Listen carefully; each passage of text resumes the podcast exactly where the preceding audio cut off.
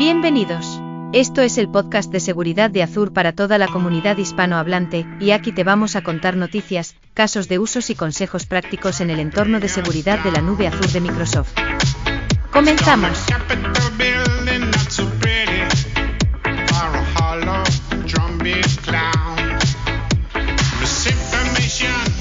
Hola a todos, bienvenidos a un nuevo episodio del podcast de seguridad de Azure. ¿Cómo estáis? Marcelo, Javier, Gladys, ¿qué tal? Hola, ¿qué tal? Buenas. Buenas, David. Aquí ¿Qué tal estamos? frío. Sí, ¿verdad? Aquí en Reino Unido también mucho, está nevando hoy en Londres. Guau. Estoy aquí casi se me paraliza medio país, pero bueno, a ver, a ver si no creo que, que vaya a cuajar mucho. Es como una montaña rusa, sube y baja la temperatura.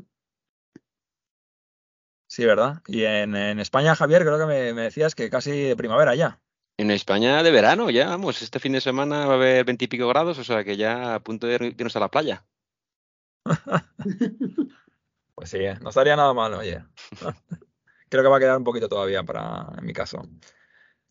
Pero, pero bueno, gracias a todos por escucharnos otra vez.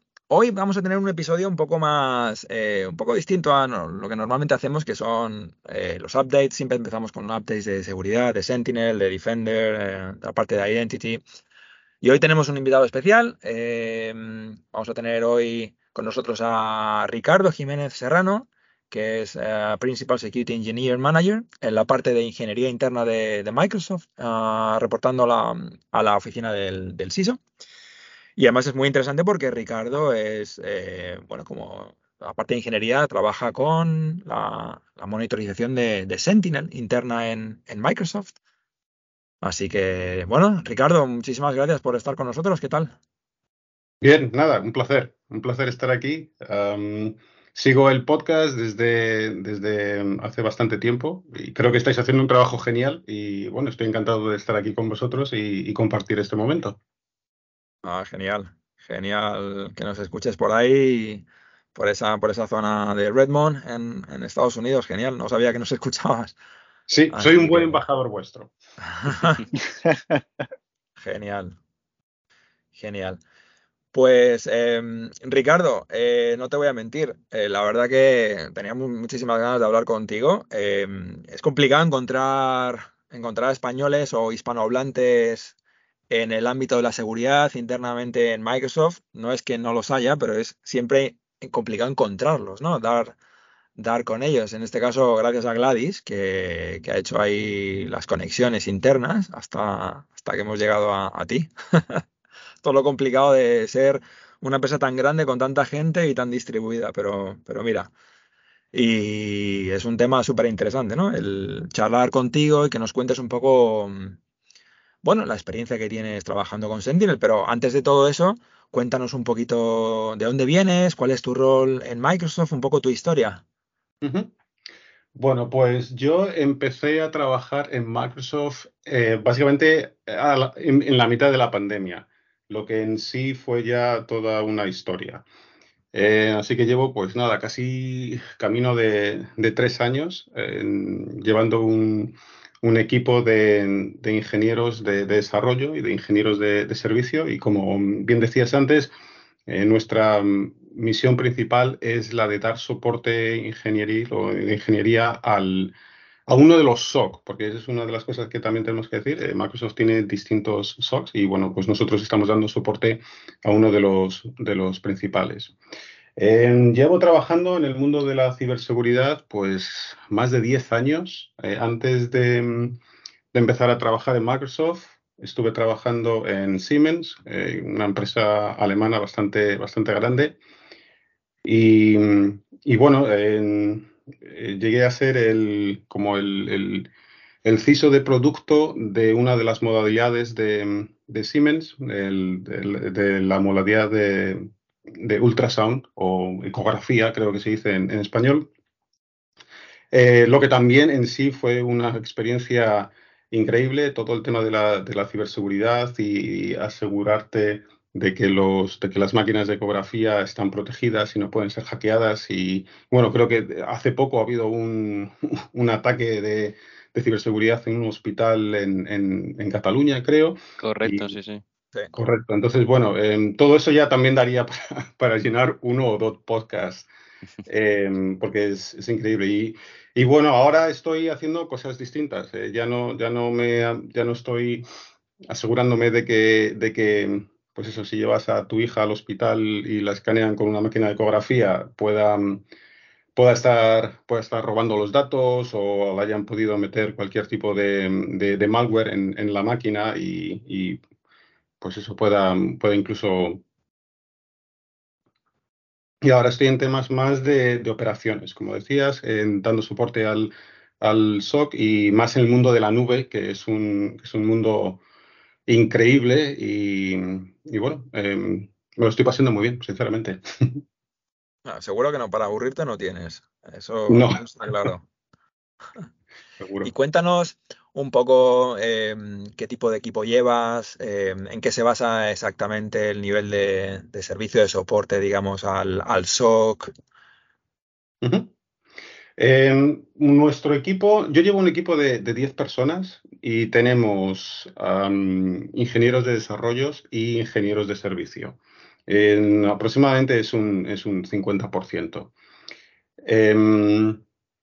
En mi, en mi organización eh, tenemos pues lo típico que hay en todos los Microsoft. Tenemos PMs, que son los, los program managers, luego tenemos también data scientists o científicos de datos, pero, pero básicamente el, el, el, el, core de la organización son ingenieros de desarrollo, ingenieros de, de servicio. En nuestra filosofía es DevOps, pura y dura. En todos los, todos los ingenieros, incluso los managers, hacemos on-call, hacemos DRI. Tenemos un, servicio de DRI de, de, 24 por 7. Tenemos un equipo en la India. Y, entonces, bueno, pues estamos, nuestro equipo de, de, on-call o de DRI está disponible eh, monitorizando todo el tema, toda la infraestructura de, Sentinel para asegurarnos de que está funcionando y para asegurarnos de que la gente en el SOC pueda, pueda hacer su trabajo. Interesante. Siempre hay una, pregunta mm, típica, ¿no? De clientes que están, digamos, en, su camino a migrar una plataforma existente de SIM a, la nube, utilizando o planeando utilizar a Sentinel.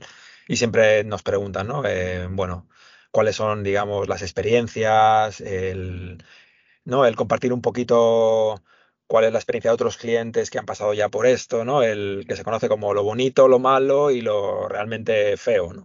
Que se dice en la traducción.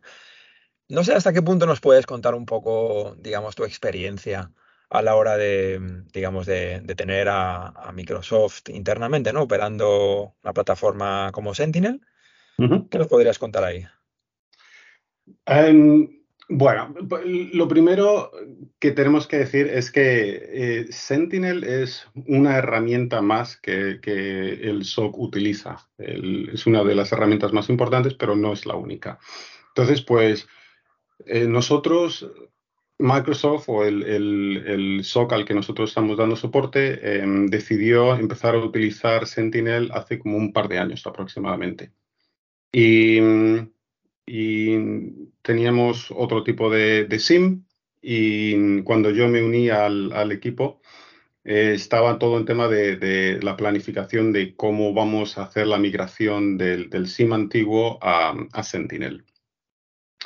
Y hemos pasado por ciertos, por ciertos pain points, no te voy a mentir, no ha sido una migración que todo ahí de ah, fácil, eh, hubo ciertos problemas, eh, pero lo bueno de esto es que lo primero, todos los problemas que, nosotros sufrimos em, se lo hemos, los hemos estado compartiendo con, con, el grupo de Sentinel. Entonces, pues bueno, eh, esto está beneficiando a los clientes externos porque nos estamos asegurando de que las cosas que nosotros vimos, esto falta aquí en Sentinel o esto, pues no sé, está debería funcionar de esta otra forma. Todo esto hicimos el, típico feedback al, grupo de Sentinel y todo esto está siendo desarrollado para que esté para que esté em, disponible out of the box a los, a los clientes.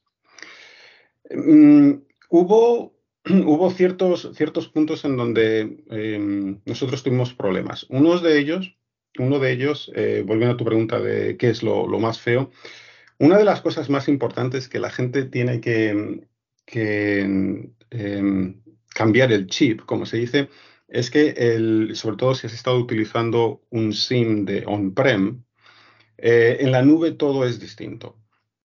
Entonces, la nube es, es como es una especie de, de, tente gigante o de Lego gigante en donde te da un montón de, flexibilidad. Tú puedes poner eh, las distintas piezas juntas y, crear algo increíble, ¿no? O sea, si pensamos en Sentinel, Sentinel está basado en, LA o en, uh, Log Analytics y Log Analytics está basado en, en Custo y todo esto.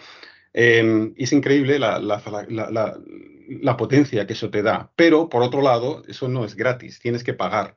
Y la forma en que tienes que pagar es que la fiabilidad de todas esas piezas no es necesariamente la suma de las fiabilidades, sino que es la, podría ser la fiabilidad de la pieza menos menos o más falible, ¿no? Entonces, eso es una cosa que nosotros vemos a menudo y es que em, si algo falla en una de las piezas de más abajo del, Lego, eso se va a ver en las piezas de, las piezas más arriba.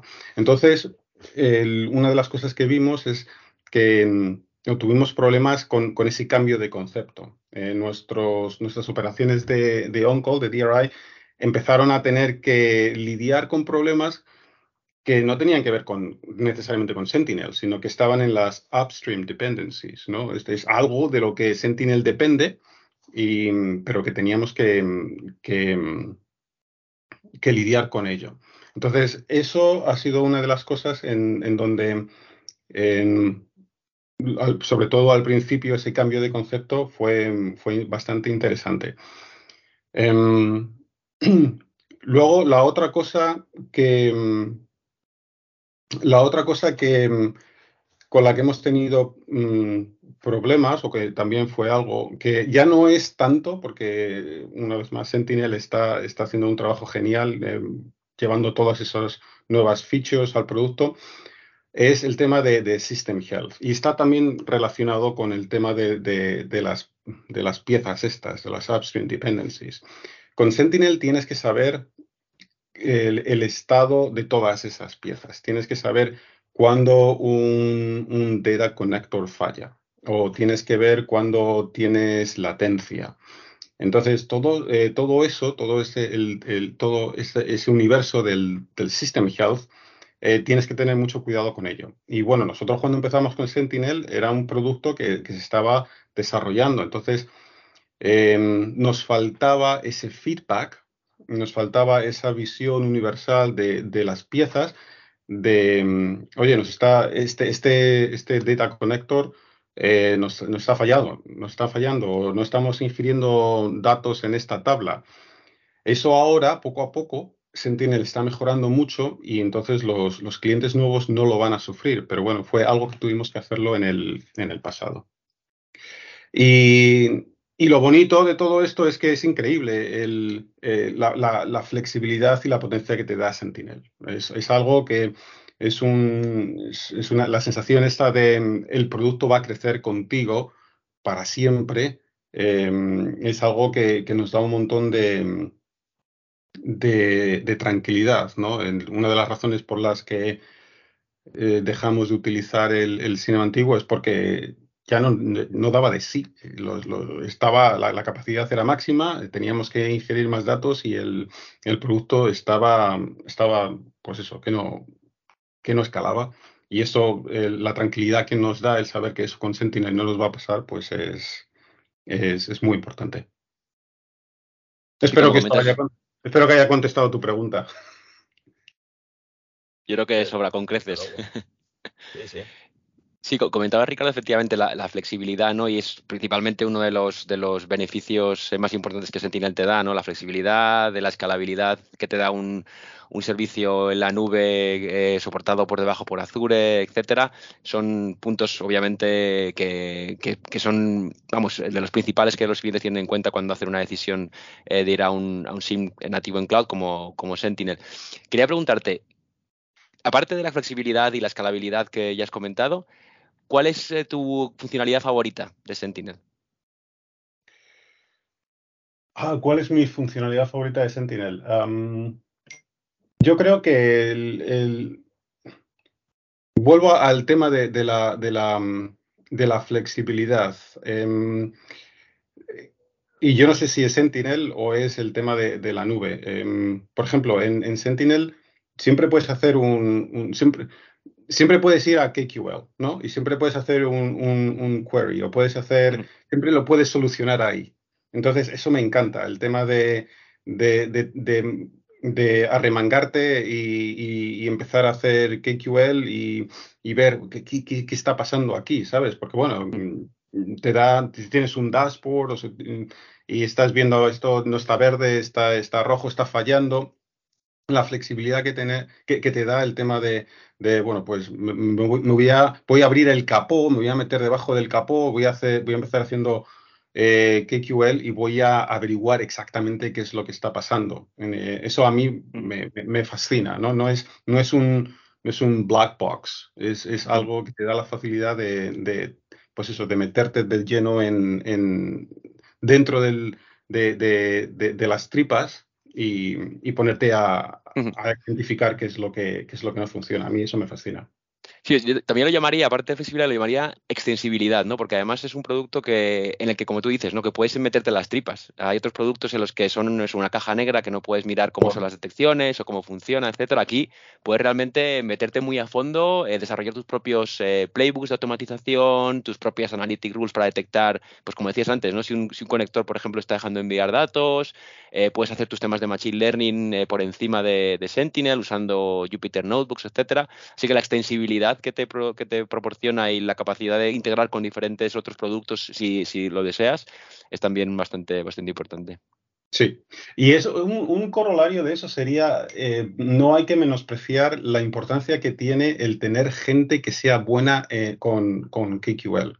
Mm, mm. y es algo que cuando, cuando hablamos con, con, clientes externos es algo que intentamos em, Em, pues eso, dar, un poco de, énfasis, el tema de em, tus ingenieros tienen que saber exactamente qué es lo que están haciendo con, con KQL tener queries que, son pues bastante em, optimizadas y cosas por el estilo, eso es, es, es muy, muy importante a, corto y a largo plazo.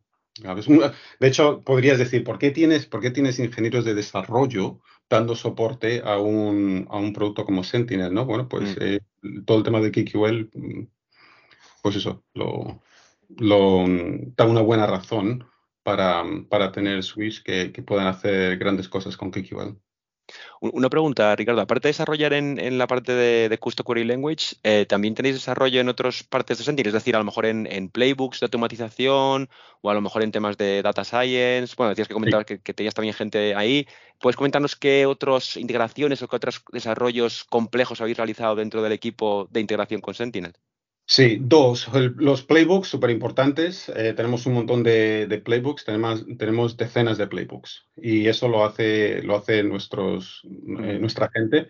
Y luego el otro tema es em, que no es tan importante ya porque Sentinel, pues bueno, ha avanzado un montón y, la, capacidad que tiene ahora es increíble con respecto a hace un par de años, es el tema de los data connectors. Em, nosotros hemos tenido, tuvimos ciertos eh, problemas porque cuando empezamos a utilizar Sentinel, queríamos utilizar eh, pues eso, data streams y no teníamos data connectors para ello, porque, no, porque Sentinel todavía no los había desarrollado. Entonces, una vez más, la flexibilidad de, de la nube, tú, tú, puedes crear tu propio data connector y decir, bueno, pues bueno, quiero, quiero ingerir estos datos no está out of the box, me lo voy a hacer yo mismo y, voy a hacer aquí, pues eso, Juan Palomo. Yo me lo guiso y yo me lo como. Por si la gente no lo recuerda, lo hemos hablado en un episodio, pero eso es la, parte que se llama el Codeless Connector Platform, que es básicamente una funcionalidad de Sentinel en la que simplemente tú especificas la configuración que quieres, es decir, quiero hablar con este endpoint, con esta API, con esta autenticación y traerme datos cada cinco minutos. Y eso ya no hace falta picar código, simplemente lo, especificas en un fichero de configuración y automáticamente Microsoft lo, registra y además toda la parte del, de ese polling, esa, mm, eh, esas, esas, peticiones al servicio de terceros se realizan de manera automática pues, a través de Microsoft y todo está gestionado por debajo y, no hay ningún coste para el usuario, para el usuario final. Sí, eso es, a mí, como decía, es lo que ha avanzado Sentinel en los últimos, en los últimos años es, increíble. A mí me hubiera encantado tener algo así hace un par de años. poco a poco, poco a poco. Ya le recordaba también a la gente que Sentinel lleva poco más de tres años eh, desde que fue declarado eh, generally available, con lo cual, bueno, un producto todavía joven, pero como dice, como dice Ricardo, avanzando muy, muy rápido. Correcto. Marcelo, ¿quieres tú ahora preguntar algo, Gladys? Perdón, perdón, estaba mute. Estoy, estoy intentando pensar alguna pregunta que, no, porque eh, Ricardo ya cubrió lo que iba a preguntar justamente. Así que Gladys, no sé si tendrás algo, yo puedo ir después. No sé si querías hablar cómo es un día típico de ah. tu trabajo. Sí, eh, bueno, pues el día típico depende de, si te toca o no estar on call. Eh, como, como, como, os decía al principio, los, los managers, nosotros también hacemos on call. Y, y, bueno, pues si te toca, si te toca on call, el día típico es estar em, disponible y, estar eh, pues viendo todas las incidencias que no son incidencias de seguridad, eh, son las incidencias de, de, la infraestructura. Eh, una vez más, nosotros lo que hacemos es nos aseguramos de que la infraestructura está funcionando, de que si hay un problema en ingestión de datos, que si hay latencia, si los playbooks no funcionan, nosotros em, identificamos ese problema lo antes posible y lo solucionamos lo antes posible para que, para que nuestros clientes, que, es básicamente el SOC, no se dé cuenta. Entonces, si estás en, DRI, básicamente es pues eso, estar al, estar en, al, al loro de, la queue y ver las incidencias que te, que te vienen. Está, tenemos pues, distintos niveles de soporte y, estar intentando solucionar los problemas lo antes, lo antes posible. Si no estás en, en on-call, pues eso, a diario tenemos, somos bastante parecidos a un equipo de, desarrollo. Tenemos un, backlog eh, con, las features que queremos em, crear, nuevos playbooks, nuevos dashboards. Em, hacemos un montón de tuning de, las alertas, em, las alertas de System Health o también las alertas de, seguridad, ¿no? El SOC puede venir y decir, oye, esta alerta no nos está funcionando muy bien, nos está dando un montón de, falsos positivos, em, podéis, mm, pues eso, hacer el, tuning, podéis em, toquetear aquí un poco para, para, que, para que no nos dé tantas, tantas falsas alertas. Bueno, pues todo eso va al, backlog y, y, trabajamos, trabajamos en ellos. Y luego el otro aspecto es eh, cantidad de, de, feedback al, al, grupo de producto de, Sentinel o incluso de, Log Analytics. Eh, es una de las cosas que, que más satisfacción me, me, reporta a mí mm, personalmente el hecho de ver de el, el impacto final que estamos teniendo en, en el producto. Decir, em, pues oye, mira, en PG, nos estamos dando de cabeza con, esto, lo tenemos, que, lo tenemos que arreglar, tenemos que, tenemos que hacerlo más fácil eh, para los usuarios finales, entonces pues tenemos cantidad de reuniones con ellos, eh, algunas incluso semanales, y dándoles feedback todo, todo el rato. Antes No, no, Gladys, adelante, perdón. Ah, eh, mencionaste DRI, eso es, eh, quiere decir un incidente, ¿verdad? So, sí, el DRI este es, lo mismo que on-call. Eh, creo, DRI creo que significa um, Designated Responsible Individual, creo que significa. Básicamente es la persona que está, que está on call, que está monitorizando, monitorizando la, el, la, pues la lista de incidentes. Pues la, la razón que preguntaba es, es, es no, eh, no solo sobre incidentes de seguridad, pero este, cómo es, el servicio está performing, ¿verdad? Correcto, correcto, sí. No solamente, entonces, de hecho, no, mi equipo no, el, el on-call que hace mi equipo no es sobre los incidentes de seguridad. Nosotros no trabajamos en el SOC, sino que damos soporte al SOC. Ok, muy bien. Marcelo. Sí, a ver, tengo una, a ver, a ver si me la podrás responder, ¿sí? O qué información podrás dar al respecto. Eh, a ver, ¿cómo, ¿cómo ves en términos de la carga? Porque me imagino que esto genera una carga, un volumen muy alto, elevado de, de alertas, ¿no? Los servicios como, bueno, voy a hablar de mi mundo, ¿no? De lo que es identidad Azure Active Directory o, mismo eh, B2C para el mundo del consumidor final. ¿Ves desde el punto de vista de, la demanda que generan en términos de eventos, información, el volumen, que, se torna algo, digamos, desafiante? Porque me imagino que si, en, caso de que tu respuesta sea afirmativa, eh, ahí la automatización jugará un papel clave, ¿no? Sí, correcto. Nosotros, nosotros ingerimos cerca de, 25 teras al día, 25 terabytes al, día. O sea que es, tenemos una ingesta increíble.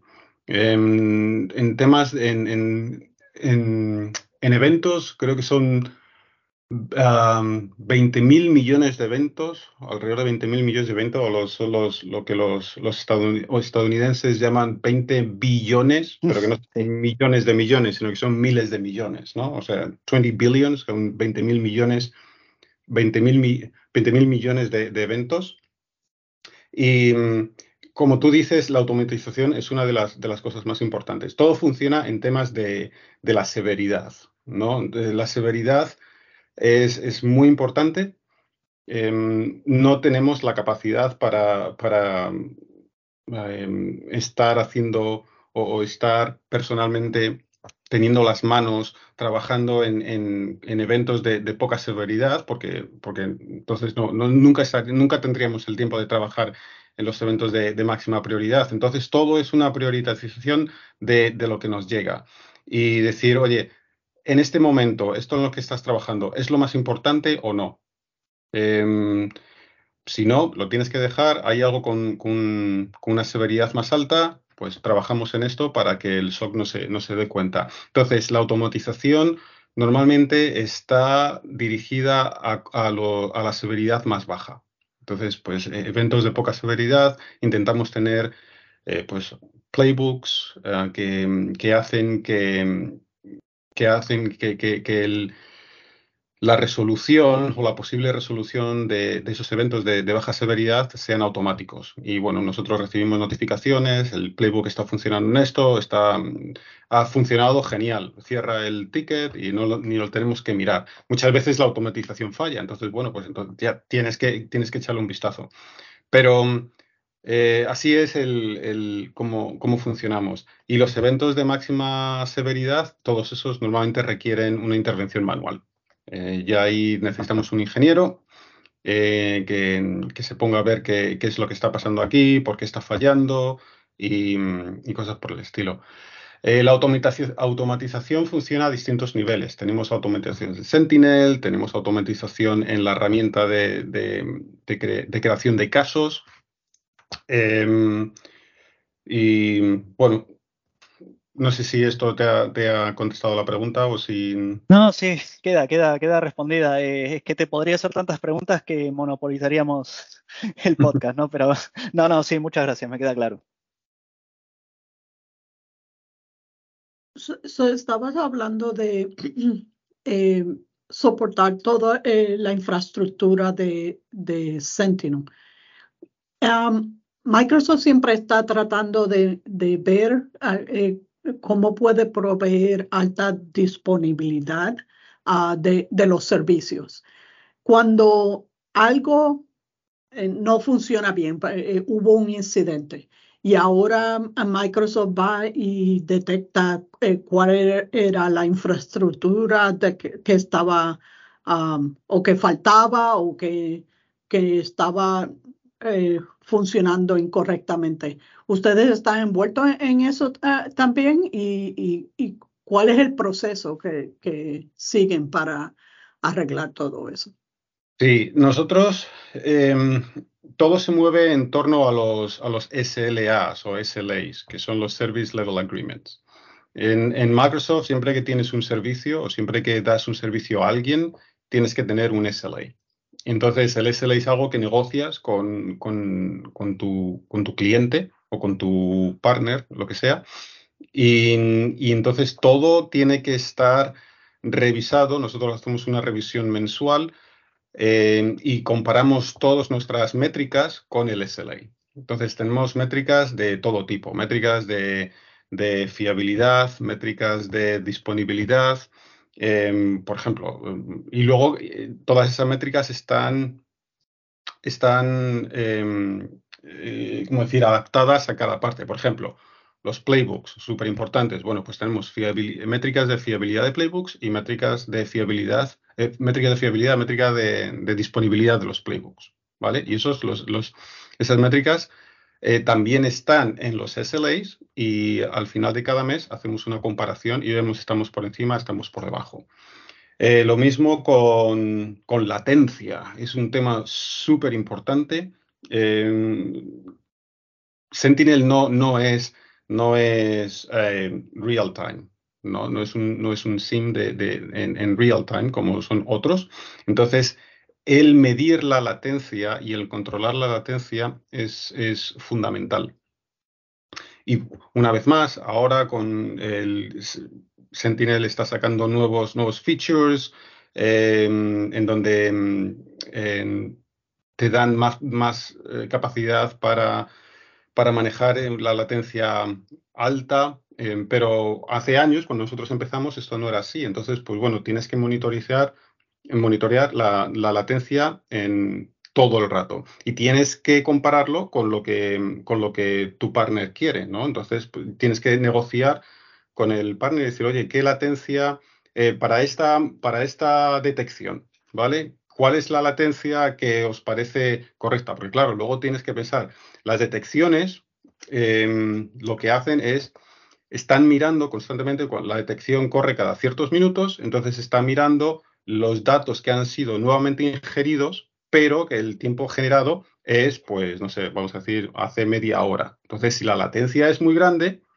eh, aunque el dato sea ingerido, eh, la, detección no va a tomar ese dato. Entonces, podría, si la latencia es muy grande, eh, está impactando la, fiabilidad de la detección porque estás perdiendo datos, por decirlo de alguna forma. Entonces, todo eso lo tienes que, monitorear, tienes que tener un, dashboard para asegurarte de que, de que, la latencia está en unos niveles aceptables, ¿vale? Nunca va a ser cero, pero tienen que ser unos niveles aceptables y tienes que negociar con, con, el, con tu cliente en, cuáles son esos niveles. Yo tengo una pregunta, Ricardo, a raíz de esto que comentas. Hay veces que cuando hablamos con clientes y mm, estamos, digamos, discutiendo la arquitectura que, quieren poner, ¿no? Para, montar Sentinel, pues ya sea una arquitectura de Log Analytics o una arquitectura donde entre también otra plataforma para guardar el histórico de logs, como tú dices, ¿no? Es un Lego al final de varias piezas que hay que montar eh, que el SOC luego lo va a utilizar ¿no? como, como servicio, pero alguien tiene que monitorizar, tiene que construir la arquitectura y demás. Y a veces nos preguntan, dependiendo de la arquitectura que quieren, que quieren poner, ¿no? Si necesitan, un, por ejemplo, un elemento de, Event Hubs o para hacer streaming, o hay que hacer, hay que dejar los logs en, en otra plataforma, ¿no? Donde sea no ya nativamente Log Analytics, sino pues, sea un, imagínate un archive o un, un storage account o un data lake. A veces nos preguntan, eh, por ejemplo, eh, cuántas personas necesitarían ellos ¿no? para, monitorizar o qué tipo de expertise necesitan. No sé si puedes comentar un poco tú cómo está estructurado vuestro equipo, ¿no? Si hay gente que es un poco más experta en una serie de plataformas internas nuestras de, Azure, porque Sentinel corre obviamente en plataformas nativas de, Azure. ¿Cómo se estructuráis más o menos? No sé si tiene sentido lo que, lo que estoy preguntando. Sí, nosotros tenemos una cosa que llamamos eh, el, plan, el plan A y el plan B. Y lo que significa es que es imposible que una persona sea un experto en todas las plataformas y en todo. Entonces, para cada, para cada área que, eh, que, nosotros necesitamos, siempre tenemos un, un SME, un, Subject Matter Expert, ¿no? el experto. Y entonces, ese es el plan A. Y siempre tenemos que tener un plan A para todas las áreas que utilizamos. Pero luego además tenemos que tener un plan B de ese, de ese, plan, de ese plan A, porque bueno, la gente pues obviamente se va o yo qué sé, o pueden tener, no, estar disponible por cualquier circunstancia. Em, y, y, es como, como orientamos nuestro equipo, un plan A para todo y un plan B dando soporte a ese plan A. Y luego además utilizamos esto para cuando estamos en para on-call, como te decía antes, tenemos distintos, distintos niveles de on-call, ¿no? Tenemos los primarios, los secundarios, los terciarios. Los primarios son los que están mirando los tickets y están, pues tenemos las, las guidelines, ¿no? Y están mirando, ok, tenemos este problema, sigue las guidelines. Eh, ¿Se ha resuelto el problema? No, pues escálalo al, al siguiente nivel. Y ahí están, pues, los, los secundarios. Los secundarios están mirando a ver eh, que son en este área a quién pertenece, quién es el plan A. Entonces, pues esos eventos se, se, rutan o se rutean o se dirigen al, a, los, a los expertos de ese área.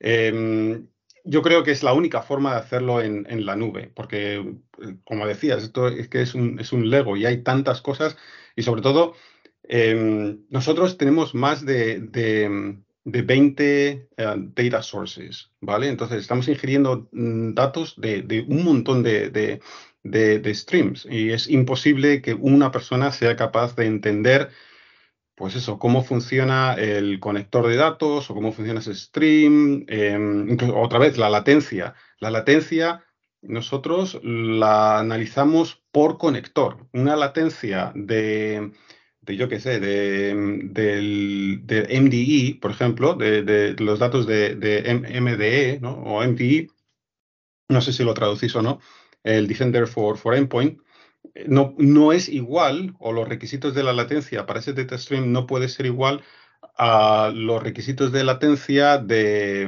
de web, porque son, son datos distintos, funcionan de forma distinta y, todo eso tiene que, pues ahí tenemos expertos y esos expertos son los que, los que definen eh, pues, los requisitos y, cómo todo se, se, analiza y se, y se hace a ese nivel, a ese nivel de, data source o latency. Playbooks son más genéricos, dashboards también son más genéricos, pero, pero sí, como cuando te metes, cuando te metes dentro de las tripas, Em, siempre tienes que tener un plan ahí para, asegurarte de que todo es, se hace como se tiene que hacer.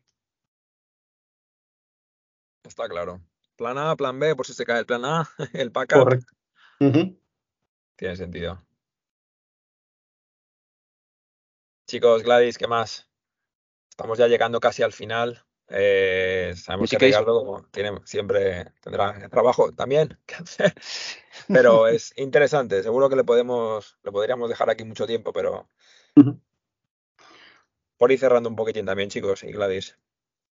Otra cosa, por ejemplo, que, mm, que nuestros clientes deberían pensar es el tema de los, de los agentes.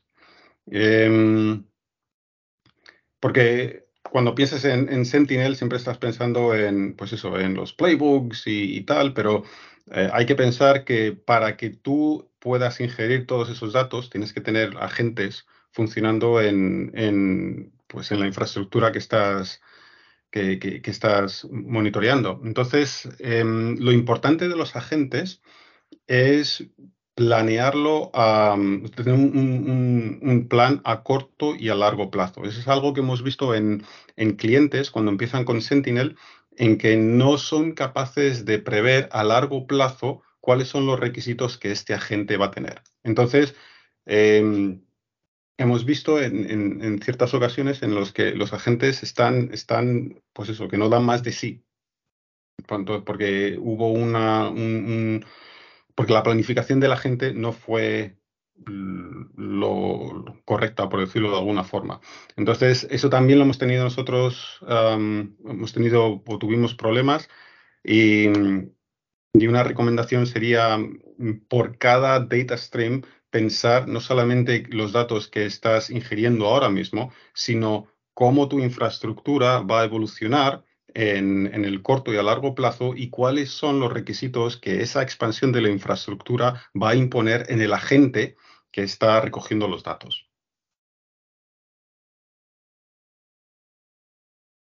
Interesante. Esto seguro sí. quedaría para otro podcast.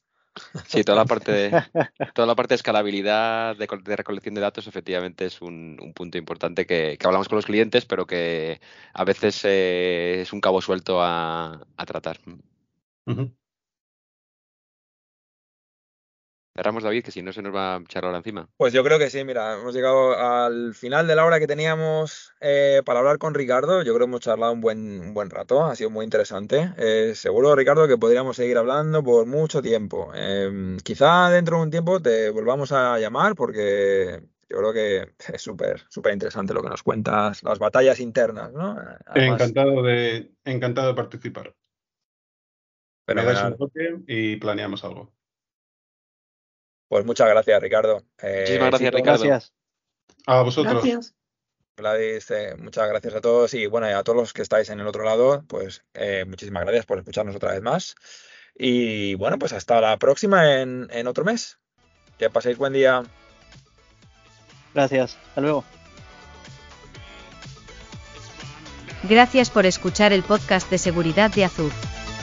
Podéis encontrar más información y las notas del episodio en nuestra web en adsecuritypodcast.net barra es. Si tenéis alguna pregunta, nos podéis encontrar en Twitter en Podcast. La música de fondo es de techmister.org y licenciada con Creative Commons License.